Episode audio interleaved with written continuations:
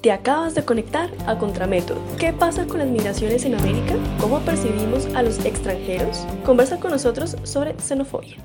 Hola a todos, muy buenos días, buenas tardes, buenas noches para todos nuestros oyentes y nuestros radioescuchas en Colombia, Latinoamérica y en el mundo. Bienvenidos a una nueva sesión de Contramétodo, este podcast en donde un grupo de humanistas y de científicos sociales nos reunimos para hablar de diversos temas de actualidad. Hoy, su moderador, Martín Ernesto Álvarez, historiador de la Universidad Javeriana y candidato a doctor en Historia de la Universidad de los Andes, les da la bienvenida a este espacio. Igualmente, les voy a dar la bienvenida a los comentaristas que participarán en esta sesión. Primero, David Nieves, historiador de la Universidad del Rosario. Muy buenos días, David. Buenos días, Martín, y buenos días a nuestros oyentes. Por acá todo muy bien. ¿Y, cómo va todo por allá? Todo muy bien, David. Muchísimas gracias. Segundo, Juliana Forigua, filósofa de la Universidad del Rosario y estudiante de maestría en estudios sobre el desarrollo de la Universidad de los Andes. Muy buenos días, Juliana. Hola, Martín, ¿cómo están? Hola a todos. Espero que estén muy bien. Listo, Juliana, muchas gracias. Y finalmente,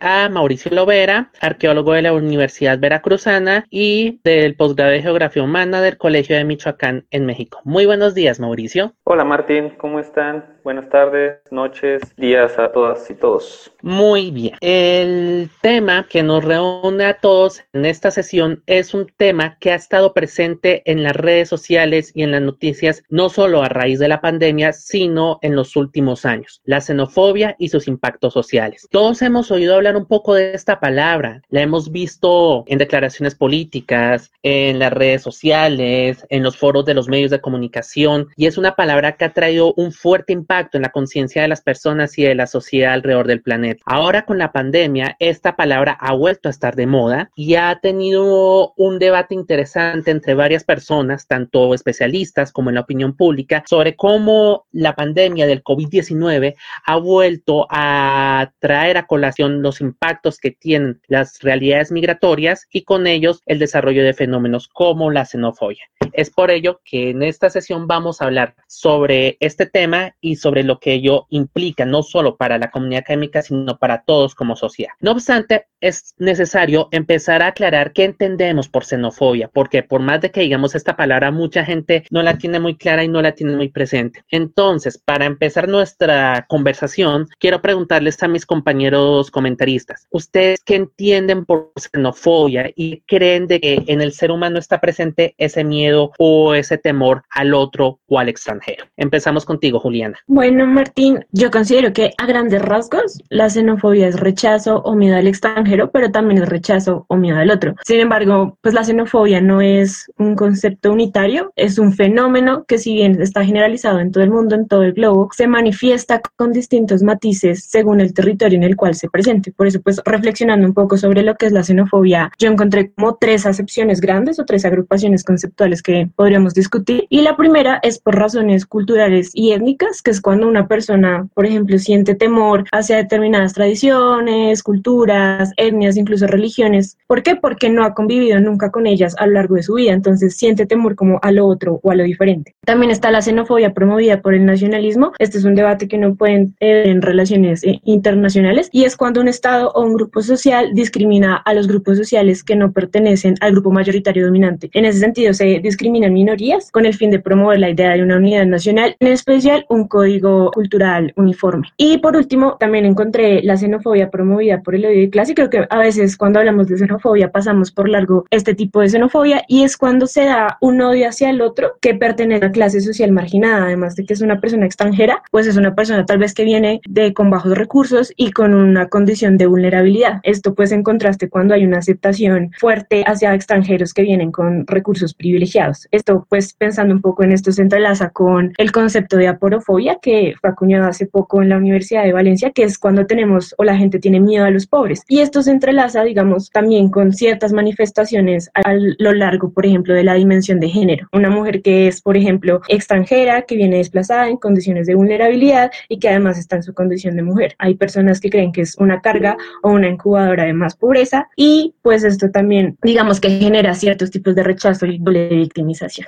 Gracias. Listo, Juliana, muchas gracias. Interesantes los aportes que realizas para entender la xenofobia como un fenómeno heterogéneo con múltiples miradas y múltiples perspectivas. Tú, Mauricio, desde tu formación, desde tu lugar de enunciación frente a la vida, ¿cómo ves la xenofobia? ¿Cómo la entiendes? Gracias, Martín. Fíjate que, que retomo mucho de lo que dijo Juliana y yo le agregaría que la xenofobia es, eh, podríamos considerarla como el antónimo, es decir, la cosa contraria, el antónimo al principio antropológico y por ende al principio humano que es reconocer al otro diferente a mí. Y en ese reconocimiento, en hacer esa expresión verbal, se encuentran un montón de prejuicios. Y estos prejuicios tienen que ver con lo que ya dijo Juliana, que vienen a partir de situaciones históricas, religiosas, culturales y nacionales. Un concepto que se deriva de ello es la identidad. Esta identidad cultural, identidad nacional, se permea tanto, se congela en un punto que no permite esa apertura hacia el otro. Y ese otro, esa alteridad, viene de, de las nociones antropológicas, no está presente cuando estamos frente a estas situaciones y aún más en este contexto global.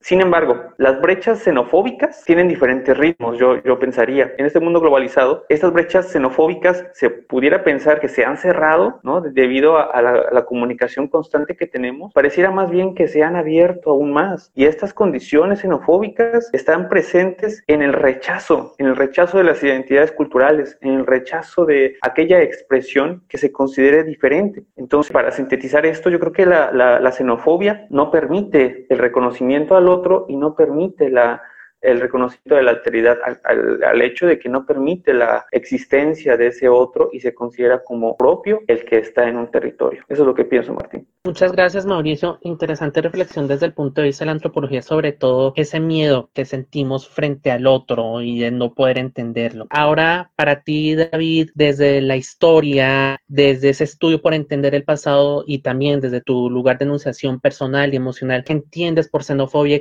y cómo percibes el desarrollo de la xenofobia? Claro, yo quisiera retomar muchas cosas que dijeron mis compañeros anteriormente y sobre todo desde el punto de vista histórico, pues es algo que la xenofobia es algo que trasciende de nuestra actualidad, ¿no? Y de, digamos de, del cómo nos organizamos nosotros ahora en cuanto a países, estados nacionales, etcétera, sino que es algo que históricamente ha existido. Digamos, de pronto podemos poner un ejemplo muy pertinente y muy importante en nuestra historia como, como seres humanos, que son los judíos, que normalmente ha sido un grupo que ha sido discriminado pues de dos mil años y más para acá. Entonces, digamos que tiene que ver algo con lo que decía Mauricio de, de la identidad que tenemos como grupo, como personas, pero también es como un miedo al otro, que era también lo que decía Juliana, un miedo al otro en, en cuanto a qué representa ese otro, su identidad, sus creencias, su sistema, eh, cómo concibe el mundo. Nos da un miedo, lo toleramos, no lo toleramos, incluso tolerándolo podemos caer en una no aceptación de ese otro diferente a nosotros en cuanto a creencias, a nuestra religión, etnia o, o incluso las opiniones, porque puede surgir también que seamos de un mismo país, de un mismo grupo, pero seamos, no sé, tengamos diferentes opiniones respecto a algo. Y creo que eso es algo que ejemplifica mucho acá en, en América Latina. Muchas veces creemos que tenemos como una identidad latinoamericana. De pronto en Estados Unidos, cuando se habla ya, entonces somos los latinos, pero y, y seguramente en Europa también, pero incluso acá dentro de la, la, misma Latinoamérica, de pronto acá dentro del mismo, dentro de la misma Colombia, pues somos xenófobos entre nosotros. Y eso es algo que se me parece muy interesante y que podríamos elaborar un poquito más. No sé, Mauricio, ¿qué piensas al respecto? Sí, mira, justamente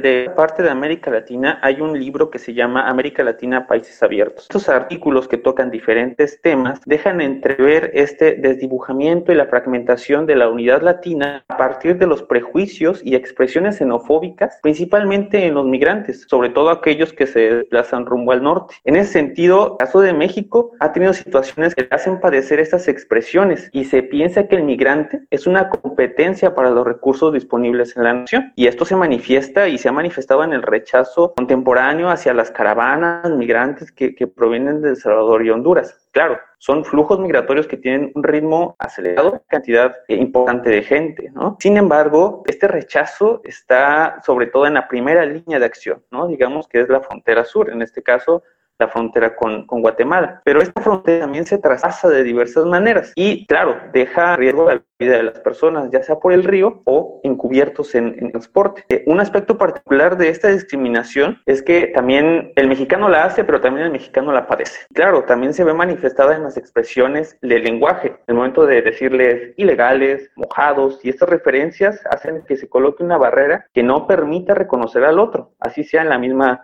condición social. Eh, no sé, ¿tú, qué piensas, Martín? ¿Qué, ¿Qué opinas de esto? Pues a partir de la reflexión que introduce David, sí es interesante porque nos lleva a, preguntarnos elemento de América Latina como región integrada, es más bien un recurso retórico que los políticos han terminado utilizando para sus intereses y no dan cuenta de las diversidades tan complejas y tan grandes que existen en la región. Hoy de ello Colombia nos escapa, porque lo hemos notado no solamente para el caso venezolano, del cual eh, hablaremos más adelante, sino sobre todo con, las, con los casos que se han visto en Chile, por ejemplo, o en México, en donde aquellos, los inmigrantes colombianos que se encuentran en, en o los han intentado discriminar y sacar porque los ven como el contrario, porque no se comporta como el chileno, aparte como lo asocian con fenómenos de delincuencia, narcotráfico, o como personas que por su alocado por su eh, manera extrovertida de ver la vida, no se acomodan a cumplir la ley orden. O en el caso mexicano, en donde ven de que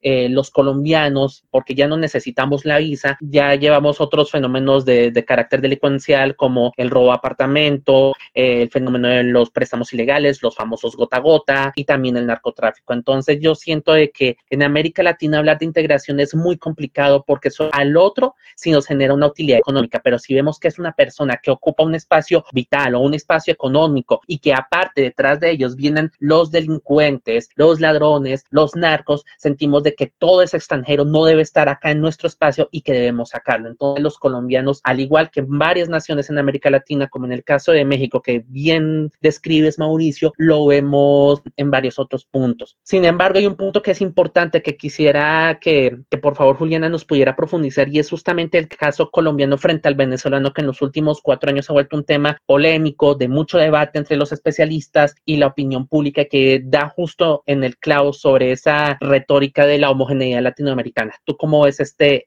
caso, Juliana? Bueno, Martín, pues yo estoy de acuerdo en muchas cosas de las que dices. Principalmente creo que esa noción, por ejemplo, de América Latina como algo homogéneo es, son elementos discursivos y en el caso colombiano uno tiene que ver que en el mismo país no hay una homogeneidad cultural y que sus mismas regiones tienen elementos culturales bastante distintos. Por esa razón, por ejemplo, en Colombia yo no creo que, y en relación con la diáspora venezolana, eh, la xenofobia responda, por ejemplo, a la necesidad de proteger unos valores nacionales ni a la protección pues de unos valores comunes, porque no los hay, es muy diversa, sino que más bien, y como tú bien lo señalabas, está atravesada por una dimensión socioeconómica. Entonces, si uno hace un análisis del discurso eh, juicioso, digamos, de este discurso xenofóbico, uno logra ver, por ejemplo, que hay un rechazo hacia el venezolano que pasa la frontera en estado de vulnerabilidad. ¿Por qué? Porque hay una creencia de que vienen a exigirle beneficios al Estado o a reforzar problemas sociales que ya están en el país, que es la inseguridad, el robo, la violencia, el desempleo y pues con esta coyuntura del coronavirus, pues también creemos que son un foco de enfermedades y ahí se refuerza también un discurso eh, sobre la salubridad y la sanidad y creemos que ese otro, que además viene una condición de pobreza, pues va a ser un foco de infección. Entonces, esto uno lo ve mucho en contraste, por ejemplo, con los venezolanos ricos y con los venezolanos pobres. O sea, un, venezolano que viene con un alto nivel de privilegio socioeconómico, pues se ve con ojos favorables porque se deduce que es un actor en pro del desarrollo y que además va a aportar fuertemente al crecimiento económico del país. No es lo mismo cuando se ve, por ejemplo, un, un venezolano que viene obviamente con ciertas condiciones de vulnerabilidad. Por eso, pues a mí me gusta enfatizar mucho en el concepto de aporofobia, que fue acuñado hace poco por la Cortina y yo creo que a veces también se manifiesta ese miedo que tenemos a los pobres y a ese otro que cree que nos va a quitar el trabajo, que va a traer pues más violencia o más cuestiones sociales que en Colombia pues ya están y que son independientes a la diáspora venezolana o al, al fenómeno de la migración. Entonces por eso hace poco me eh, vi una noticia sobre el cierre de frontera por cuenta del coronavirus, pues así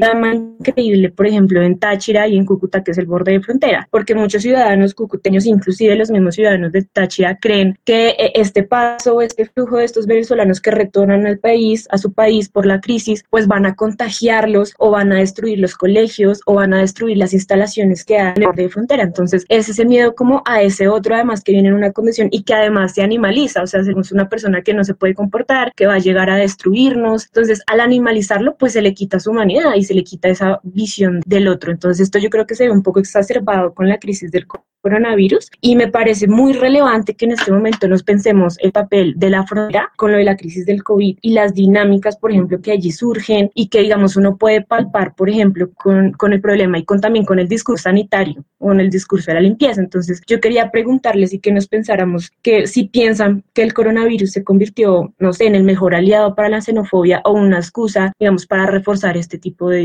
Quería, pues, no sé, empezar, tal vez David nos contará qué piensa. Pues es un tema muy interesante en la medida que, digamos, en el caso europeo, el tema del cierre de fronteras venía desde mucho antes. Ya de los partidos extremistas, pues había como un miedo generalizado entre cierto tipo de personas que los partidos extremistas fueran a ganar muchas votaciones en diferentes países y empezaran a cerrar fronteras, a deportar migrantes y demás, que efectivamente es lo que está sucediendo en algunos casos muy puntuales. Ahora, con la llegada del coronavirus, seguramente esto es algo que se puso en evidencia porque en Europa cerraron todas las fronteras para cualquier tipo de migrantes, entonces todos los, los refugiados que estaban llegando de Siria, por ejemplo, más otro tipo de, migrantes que estaban buscando trabajo en de Europa del Este, que llegaron a, como a la Europa Occidental, pues ya no, ya no pueden entrar, que siempre este tipo de grupos son los marginados dentro de la misma Europa, pero también hay, hay otro tipo de casos, como por ejemplo gente que es nacional, digamos en Alemania, estaba leyendo hoy una noticia, hay, hay unos descendientes de asiáticos que son alemanes, están en Berlín, y cuando van por la calle los discriminan por su apariencia, porque se ven como asiáticos por el tema del coronavirus y demás. Entonces ahí nos ponemos a preguntarnos, es algo que va con las fronteras, pero que trasciende también las fronteras, ¿no? Porque estamos, estamos dejando de lado toda esta cuestión de los migrantes que están entrando, ¿no? Que, que obviamente han dejado de entrar muchos Europa, pero ya los que están dentro y que ni siquiera son migrantes ellos, sino que son descendientes de los mismos migrantes, están sufriendo esta discriminación, esta xenofobia por el miedo hacia el otro, cuando en realidad pues comparten las mismas costumbres, comparten el mismo país, la misma nacionalidad y es, es, es un tema muy pesado en la medida en que, de que hay muchos matices en donde no podemos saber exactamente por qué estamos discriminando al otro, ¿sí? José Martín, si nos puede colaborar también con esto de, de pronto con el caso de Venezuela. Sobre el caso de Venezuela y Colombia, pues es interesante porque esto nos vuelve a traer a colación un concepto que justamente hacía mención eh, en minutos anteriores Mauricio, el concepto de frontera. Todos creemos de que la frontera es solamente para pasar de un lado a otro y que ya es solo producto a intercambio de mercancías, cuando señores, la frontera es una región totalmente aparte al centro,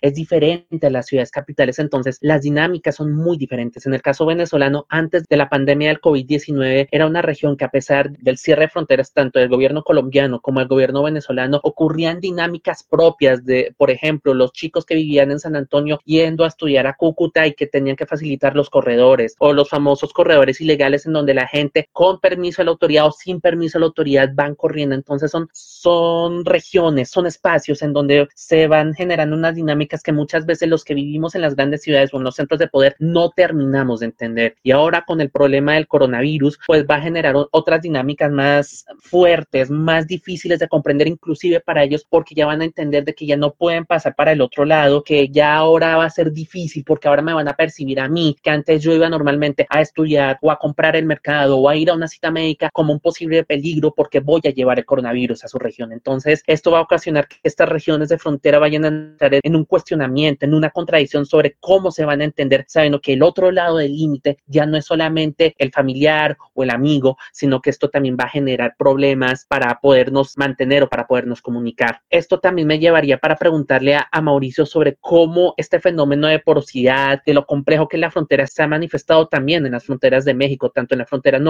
como en la frontera sur, especialmente en esta última, en los últimos años. Entonces, para que nos comente cómo este fenómeno fronterizo que es tan común y también tan presente dentro de las dinámicas mexicanas, cómo se ha manejado allá. Gracias, Martín. Es interesante ver esta dinámica porque, por ejemplo, en la frontera sur son estas ciudades, de puntos focales, por ejemplo, Tapachula, que se convierte al mismo tiempo en un centro periferia. Es un centro económico en la región de Chiapas y es, claro, la periferia del país en sentido a nivel nacional. Y esta frontera se traspasa ya sea por el río o se traspasa por los diferentes puntos fronterizos que hay, pero se vuelven espacios en los que la frontera se diluye, la frontera se hace cada vez más porosa y la frontera, yo creo que ahora en este punto del coronavirus está aún más presente, ¿no? Si ya pensábamos, si ya teníamos la idea de frontera, pues ahora está aún más presente porque cuando empezó esta pandemia y, estos casos en México, las fronteras tardaron en, cerrar algunas y otras, caso curioso, por ejemplo, en, la frontera norte, y la frontera norte se cerró, pero se cerró de una manera, pues hasta que pareciera de ficción, ¿no? Es decir, el flujo no fue de, se cerró para que el flujo no pasara de sur a norte, sino de norte a sur, es decir, se le cerró la frontera a Estados Unidos para que ellos no pasaran y no propagaran el virus en estas eh, en estos estados del norte y que no se viera una contaminación mayor. En ese sentido, también estos aspectos culturales se van a ver cada vez más mermados por la condición del, del, coronavirus y lo que decía David de estas comunidades chinas o algunas otras comunidades asiáticas que comparten rasgos físicos en común, se van a ver presentadas con esta condición xenofóbica al tener el miedo, rechazo, prejuicios sobre si son o no portadores. En ese sentido, eh, ¿qué podríamos pensar? ¿Qué pasará con la xenofobia en un, escenario mundial pospandémico? ¿no? ¿Se fortalecerá? ¿Se debilitará? ¿Se volverá un sentimiento oculto o un sentimiento que cada vez va a estar más expresado, ¿no? Juliana, ¿tú, tú, ¿tú, qué piensas de esto? Pues yo creo que más que exacerbarse o esconderse, lo que se van a es a introducir nuevos elementos discursivos en el discurso xenofóbico. Entonces vamos a ver distintos, distintos conceptos y otra manera, digamos, de acercarse a la xenofobia, especialmente pues hablando un poco de, de ese migrante que viene en condiciones de vulnerabilidad. Yo creo que va a haber un fuerte discurso en relación a temas de salubridad y ese imaginario que se tiene y que eso ya se viene hablando de años atrás y es que se piensa que los migrantes y con una condición socioeconómica bastante específica, pues traen enfermedades y además son un factor o un centro de enfermedad. Entonces yo creo que en ese sentido tal vez la porofobia, que es miedo al pobre, se exacerbará y además se le va a discriminar no solo como extranjero, como pobre, sino también como un foco de, de enfermedad. Entonces, a pesar de que todos tenemos, por decirlo así, la misma probabilidad de contagiarnos porque el coronavirus, digamos que se propaga de manera muy fácil, pues vamos a creer y vamos a estigmatizar que esa población va a ser un elemento de, fuertes enfermedades y también obviamente esa noción de lo que está sucio, de lo que está limpio, porque creemos que ese otro o se cree que ese otro pues es una persona que es sucia. Entonces creo que eso digamos que va, va, se va a exacerbar y también en relación, por ejemplo, con el acaparamiento de los sistemas de salud. En Colombia el sistema de salud es débil y es muy retador, digamos, y se ve retado con una situación como estas. Por eso creo que también